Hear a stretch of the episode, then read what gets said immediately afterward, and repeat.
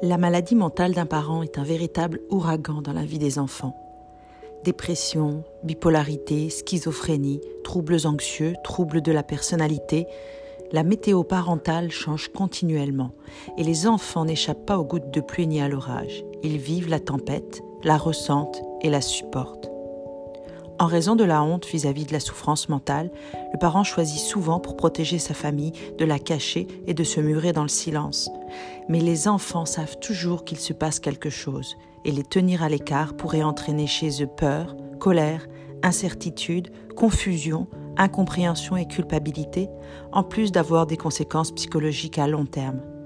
C'est ce dont nous allons parler aujourd'hui dans ce deuxième épisode de Moutus et Bouche décousue. Bonne écoute!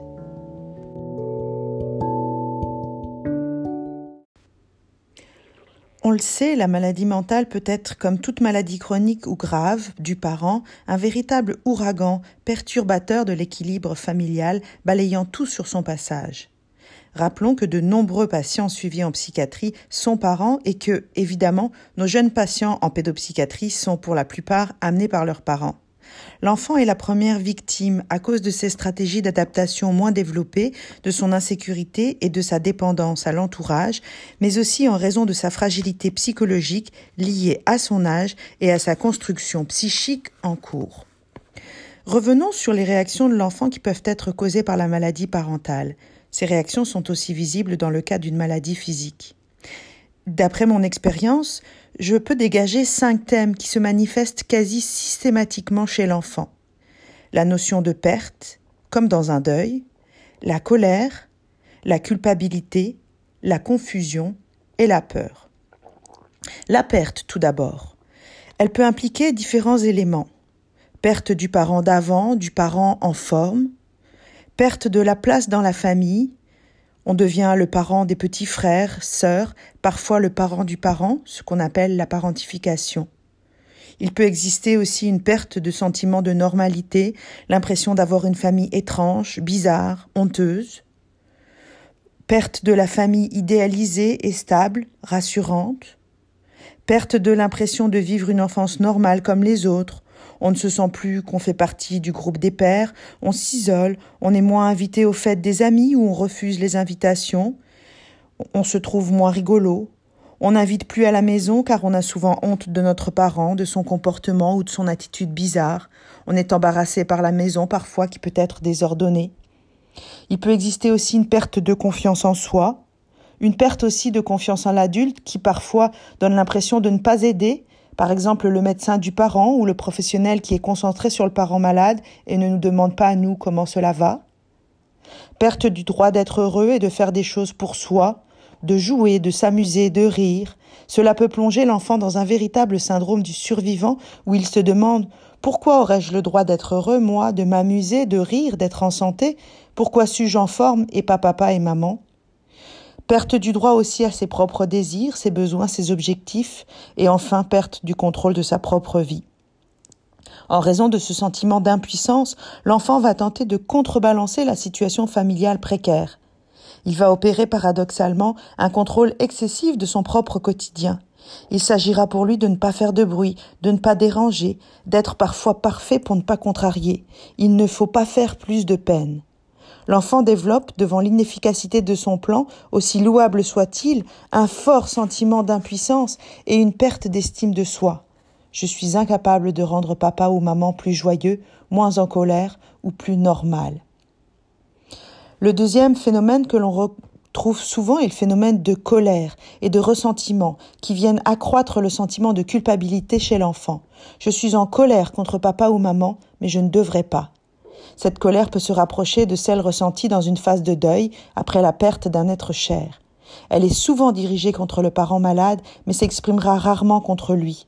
Les adultes relais, par exemple l'autre parent, les professeurs, la famille, seront souvent la cible de cette colère. De plus, l'enfant la retournera parfois contre lui. Auto-agressivité, propos suicidaires pour les plus grands. La culpabilité vient également, je le développerai plus loin, du fait que l'enfant se juge responsable de la situation parentale. Il existe aussi un sentiment de confusion. qui est liée à l'imprévisibilité des phénomènes psychiatriques et parfois à la bizarrerie de certains symptômes, qui peuvent perturber le discernement chez l'enfant de ce qui est normal et de ce qui ne l'est pas, y compris de ses propres réactions et émotions. Il peut perdre sa capacité à prendre soin de lui et à tenir compte de ses besoins, privilégiant ceux du parent malade. L'enfant peut également développer un fort sentiment d'insécurité interne, d'angoisse intense et de peur irrationnelle. La maladie mentale, comme toute maladie du parent, entraîne des inquiétudes chez l'enfant sur sa propre santé, sur le risque d'être contaminé ou d'avoir hérité génétiquement du même trouble sans savoir toutefois de quoi il s'agit. Chez les plus petits, cette anxiété sera rarement verbalisée comme telle. Nous observerons plus facilement une anxiété de séparation, agitation, pleurs lors des séparations classiques, par exemple aller à la garderie ou à la maternelle, aller dormir chez un parent, chez un grand-parent ou chez un ami. Les plus grands peuvent manifester un refus d'aller à l'école, alléguant des symptômes physiques, maux de ventre, maux de tête, vertiges, nausées. Ils peuvent aussi persister dans des questions sur la santé du parent, exprimant régulièrement leur peur de la maladie ou de la mort du parent. Enfin, cette anxiété de séparation peut se manifester par des difficultés en classe, comme de l'agitation, des troubles du comportement, une façon pour l'enfant d'être exclu de classe, de rentrer s'occuper du parent ou d'être avec lui, tout simplement. L'anxiété chez l'enfant peut générer on l'a vu, de nombreux comportements dérangeants, notamment à l'école, agitation, difficulté d'attention, de concentration, troubles du comportement, agressivité verbale ou physique. Les enfants sont plus instables sur le plan émotionnel, plus irritables. Les crises de colère peuvent également masquer une anxiété qui ne se dit pas. J'aime souvent expliquer aux parents et aux enfants que la colère, c'est l'anxiété ou la tristesse qui sort déguisée. Parfois, les signes d'anxiété sont moins bruyants. L'enfant se ronge les ongles, développe des tics, met en place des rituels. Par exemple, le soir, il aligne ses toutous, compte les objets autour de lui, demande à son parent de répéter des phrases magiques ou le questionne inlassablement. Par ces rituels de réassurance, l'enfant tente de contrôler son environnement afin que celui-ci soit le plus immuable possible, le moins imprévisible et donc le moins effrayant. Cette anxiété peut aussi engendrer des phases de régression comportementale. L'enfant se remet à sucer son pouce en classe ou dans des situations qui génèrent en lui de l'inconfort. Il peut se remettre aussi à faire pipi au lit ou à s'échapper dans la journée. Dans certains cas, l'enfant peut se replier sur lui-même, perdre le goût de jouer avec ses amis, de faire des activités. On peut alors observer de réels signes d'une dépression qui s'installe insidieusement. L'enfant développe parfois le sentiment d'être seul, de vivre une situation extraordinaire que personne d'autre ne peut comprendre. Vivant dans le secret et la honte de quelque chose qu'il ne comprend pas, il a le sentiment de ne pouvoir communiquer ni partager son expérience sous peine d'être jugé, ridiculisé et trahi. Il développe une perte de confiance en lui-même et en l'autre, enfant comme adulte, adulte qui pourrait pourtant éventuellement être une ressource et un adulte relais. Enfin, s'il ne se sent pas compris, les épisodes soudains, inexpliqués, teintés d'une charge émotionnelle intense, avec un vécu de frayeur, voire d'effroi, peuvent être autant d'événements traumatiques qui risquent de créer à long terme un véritable stress post-traumatique. Si des symptômes anxieux dépressifs, des manifestations comportementales inhabituelles sont observés, ils peuvent nécessiter la consultation d'un spécialiste afin de soutenir l'enfant dans ce qu'il vit et l'aider à le verbaliser. Nous sommes tous de potentiels sonneurs d'alarme face à un enfant de notre entourage qui tout à coup change de comportement et nous inquiète. Parents, voisins, enseignants, nous devons être sensibilisés à la détresse de ces enfants invisibles. Je les appelle invisibles car ils sont cachés, dissimulés, noyés dans leur histoire familiale, histoire envahie par la maladie parentale. Celle-ci prend toute la place sans être nommée, et c'est comme si elle les engloutissait parfois. C'est aussi un petit rappel à bon nombre de professionnels de ne jamais omettre de se pencher sur la dynamique familiale et notamment sur la question des antécédents familiaux avant de conclure, par exemple, à un classique TDAH et d'opter pour une prescription pharmaceutique parfois catastrophique qui en découle. En effet, ne l'oublions pas, vous serez peut-être le seul adulte relais avec l'école à qui l'enfant pourrait se confier. Si vous répondez à côté de la problématique en l'étiquetant à la hâte et en renvoyant le petit avec une ordonnance pour des psychostimulants par exemple, car il est trop agité ou déconcentré, ce sera une rencontre ratée qui pourrait avoir des effets dévastateurs ultérieurement. Et Dieu sait qu'il existe encore des diagnostics posés à la va-vite sans considération de ces dynamiques. Le tsunami que peuvent représenter la maladie mentale des parents et ses symptômes a des conséquences sur l'apprentissage de la vie au quotidien. Vivre les symptômes, c'est faire attention à des détails qui paraissent insignifiants à d'autres, mais qui, dans le cas d'un parent malade, demandent une adaptation de tous les instants pour l'enfant. En fonction de l'état du parent, dès le matin, l'enfant va essayer instinctivement d'adapter son attitude, son comportement. Ne pas faire trop de bruit, ne pas formuler trop de demandes, essayer de se débrouiller tout seul, bref, être le plus discret possible. Il sera sans cesse assailli par des questionnements anxieux. Est-ce que papa, maman pourra venir me chercher à l'école? Sinon, qui viendra? Papa, maman, a-t-il ou a-t-elle pensé à payer la cafétéria à l'école ce mois-ci? À m'inscrire à ma session de soccer? Viendra-t-il ou viendra-t-elle au spectacle de danse comme promis? Pas comme la dernière fois où il a encore oublié? Le quotidien sera donc peuplé de préoccupations qui feront perdre à l'enfant petit à petit son insouciance et sa spontanéité. Il peut aussi être bouleversé par des hospitalisations du parent qui, si elles ne sont pas expliquées ou comprises, vont générer des questionnements multiples et des hypothèses erronées. Dans certaines circonstances, l'enfant doit aller vivre chez ses grands-parents, oncles et tantes. Dans des situations d'urgence, avant que la famille arrive, c'est le voisinage qui peut le garder. Enfin, il arrive parfois que l'enfant doive être temporairement placé dans une famille d'accueil ou un établissement des services sociaux.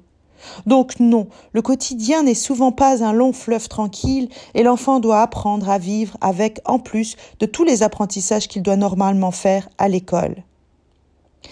Alors, comment pouvons-nous imaginer que nos enfants puissent apprendre à vivre et à faire avec si nous les maintenons dans l'ignorance?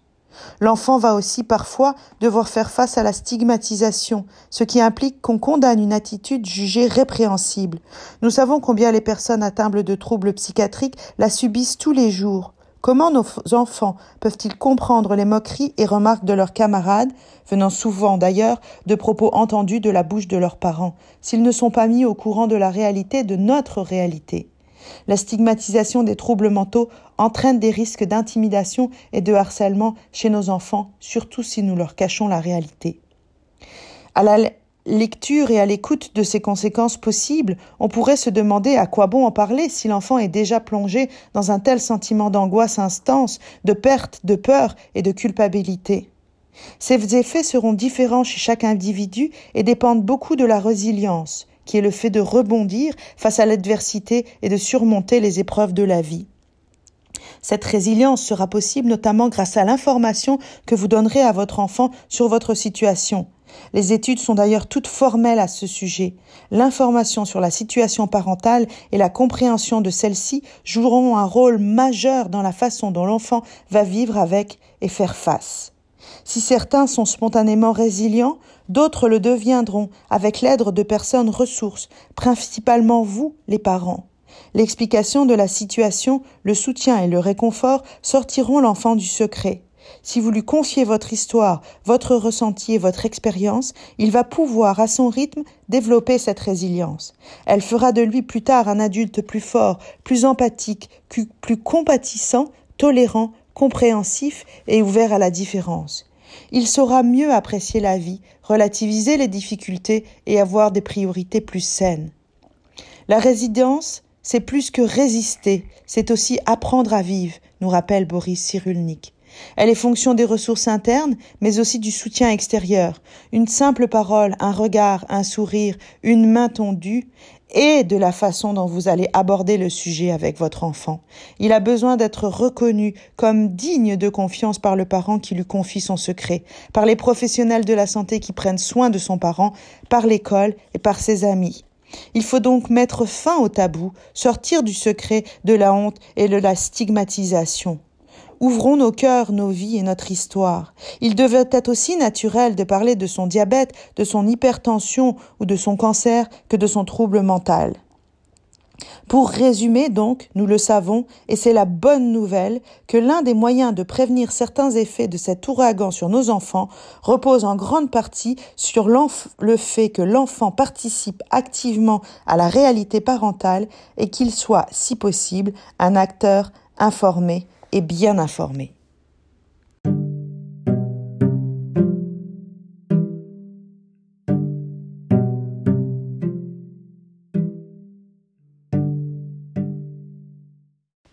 Je voudrais pour terminer illustrer euh, deux cas cliniques euh, de, des conséquences et de la façon dont un enfant peut réagir lorsqu'il est maintenu dans le secret de la maladie mentale de son parent. Je vais vous parler de Martin. Il a 8 ans et depuis quelques semaines, il multiplie les agressions dans la cour de récréation. L'enseignante le trouve taciturne, replié sur lui-même et très réactif. Il adopte un comportement provocateur, il répond avec impolitesse, voire irrespect. Il dérange en classe, il fait des bruits d'animaux, des bruits de bouche, il se balance sur sa chaise jusqu'à tomber, ce qui provoque les rires des autres élèves et son envoi chez la directrice. À chaque intervention, il se désorganise et hurle Tu n'as qu'à appeler mon père, d'abord il viendra chercher.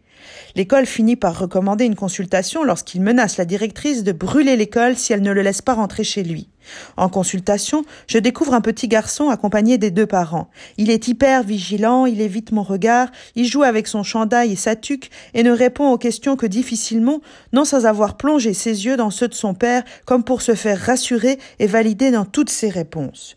Il est au bord des larmes régulièrement et surtout lorsque nous abordons ses peurs. Si au départ il affirme n'avoir peur de rien, il admet au bout des lèvres s'inquiéter pour papa. Nous apprenons que le père a été hospitalisé à deux reprises en raison d'une maladie bipolaire et qu'il est actuellement en arrêt maladie depuis trois semaines. Martin sait que papa ne travaille pas car il est fatigué et que lorsqu'il est très fatigué, il va à l'hôpital pour prendre des vitamines sans plus d'explications. Martin a développé donc une anxiété de séparation, une angoisse majeure en lien avec la crainte de perdre son père. Ses efforts désespérés pour se faire exclure de sa classe n'ont aucun autre but que de le faire expulser de l'école afin qu'il rejoigne papa à la maison pour le surveiller, être à côté de lui. Il m'explique d'ailleurs à quel point la directrice de son école est stupide, car elle ne veut même pas appeler papa alors qu'il est à la maison et qu'il pourrait venir le chercher. Si l'école est au courant de la situation paternelle et tente de maintenir l'élève en classe pour ne pas entrer dans son jeu de manipulation, l'émotion et le vécu du jeune sont en revanche occultés. Réduire la détresse du jeune à un caprice ou à une manipulation, c'est nier son angoisse de perte du parent. Comment accepteriez-vous d'aller travailler chaque jour si vous aviez la certitude que votre enfant est en danger de mort? C'est la même chose pour Martin avec son père. Il a fallu donc outiller l'école pour une compréhension des enjeux d'anxiété qui ne relevaient pas d'un trouble d'opposition, mais bien d'une tentative désespérée de Martin de rejoindre son père, pour lequel il éprouvait la plus grande inquiétude, car rien ne lui avait été expliqué. C'est donc par une discussion sur l'état de son père, par l'explication de la situation, en le rassurant et en l'impliquant dans le processus que petit à petit, Martin a pu se laisser aller à redevenir un enfant joyeux sur le chemin de l'école. Il a pu s'investir dans son travail scolaire, dans ses amitiés, rassuré qu'il était sur le fait que pendant qu'il allait à l'école, papa aussi faisait ses devoirs en prenant soin de lui et en allant voir son médecin, en pratiquant les exercices conseillés par son psychologue. Je veux vous parler aussi de Laura. Laura a 11 ans. Elle m'est envoyée pour des troubles du sommeil sévères. L'endormissement nécessite plusieurs heures et le sommeil, lorsqu'il survient, est entrecoupé de cauchemars et de réveils multiples. Laura est décrite comme une petite fille hyper réactive qui sursaute au moindre bruit. Elle a de fréquents flashbacks d'épisodes terrorisants vécus l'année dernière avec sa mère épisode qu'elle a caché tant à l'école qu'aux voisins. Pendant un an, en effet, Laura a dissimulé à tous que sa maman délirait. Isolée, le père n'a pas reconnu l'enfant à la naissance et la mère a coupé les ponts avec sa famille, elles vivaient toutes les deux à huis clos. Oh, bien sûr, Laura avait trouvé bizarre au départ que sa mère fasse régulièrement des sortes de messes de magie pour éloigner le mauvais œil, mais cela ne lui faisait pas très peur et en plus elle n'y participait pas. Sauf que, quand sa maman avait voulu la faire participer pour la protéger des méchants à l'extérieur, Laura avait trouvé cela moins drôle, surtout que dans ces cas-là, sa maman était vraiment effrayante et poussait des cris qui lui glaçaient le sang. Laura a rapidement compris que sa maman la n'est pas bien, mais ne voulait pas la trahir, ni surtout risquer d'être séparée d'elle, car elle n'avait personne d'autre. Et puis, comme elle ne pouvait pas imaginer que c'était une maladie, Laura devenait de plus en plus méfiante à l'égard de l'extérieur, ayant l'impression que finalement, sa maman avait raison d'avoir peur du monde. Petit à petit, la fillette pétillante et curieuse s'est éteinte, et c'est l'enseignante qui observait depuis quelque temps des cernes qui se creusaient, un poids qui chutait, et de la négligence côté vestimentaire et hygiène, a donné l'alerte et a essayé d'appeler la mère en vain. Laura, elle, restait murée dans le silence. Un signalement a permis de mettre à jour la situation. L'hospitalisation de la mère était inéluctable, ainsi que le placement temporaire de l'enfant en famille d'accueil. C'est dans ces circonstances que j'ai rencontré Laura, dont les cauchemars étaient peuplés de sa mère délirante. Elle vivait une culpabilisation intense, persuadée qu'elle n'avait pas su protéger sa mère des méchants dont elle avait si peur et qui l'avaient emmenée. Le délire de la mère avait quasiment contaminé la fille, qui voyait l'hospitalisation de sa mère et de son propre placement en famille d'accueil comme la confirmation que le monde était dangereux et méchant, comme maman le lui avait répété tous les jours. Ne fais confiance à personne, rentre vite après l'école et n'en parle pas. Il a fallu un travail progressif d'explication de la maladie schizophrénique de sa mère pour aider Laura à comprendre les interventions des médecins auprès de sa mère, celles des services sociaux pour la mettre en sécurité et lui permettre de prendre soin d'elle. Un long processus de retissage du lien mère-enfant a été nécessaire lors des visites supervisées par des professionnels. Lorsque la mère a été stabilisés, nous avons pu organiser des rencontres positives, significatives. Ces moments allaient permettre à l'enfant de reconstruire sa relation avec sa mère, de la comprendre à travers le prisme de la maladie et d'apprendre à distinguer les comportements bizarres dictés par celle-ci.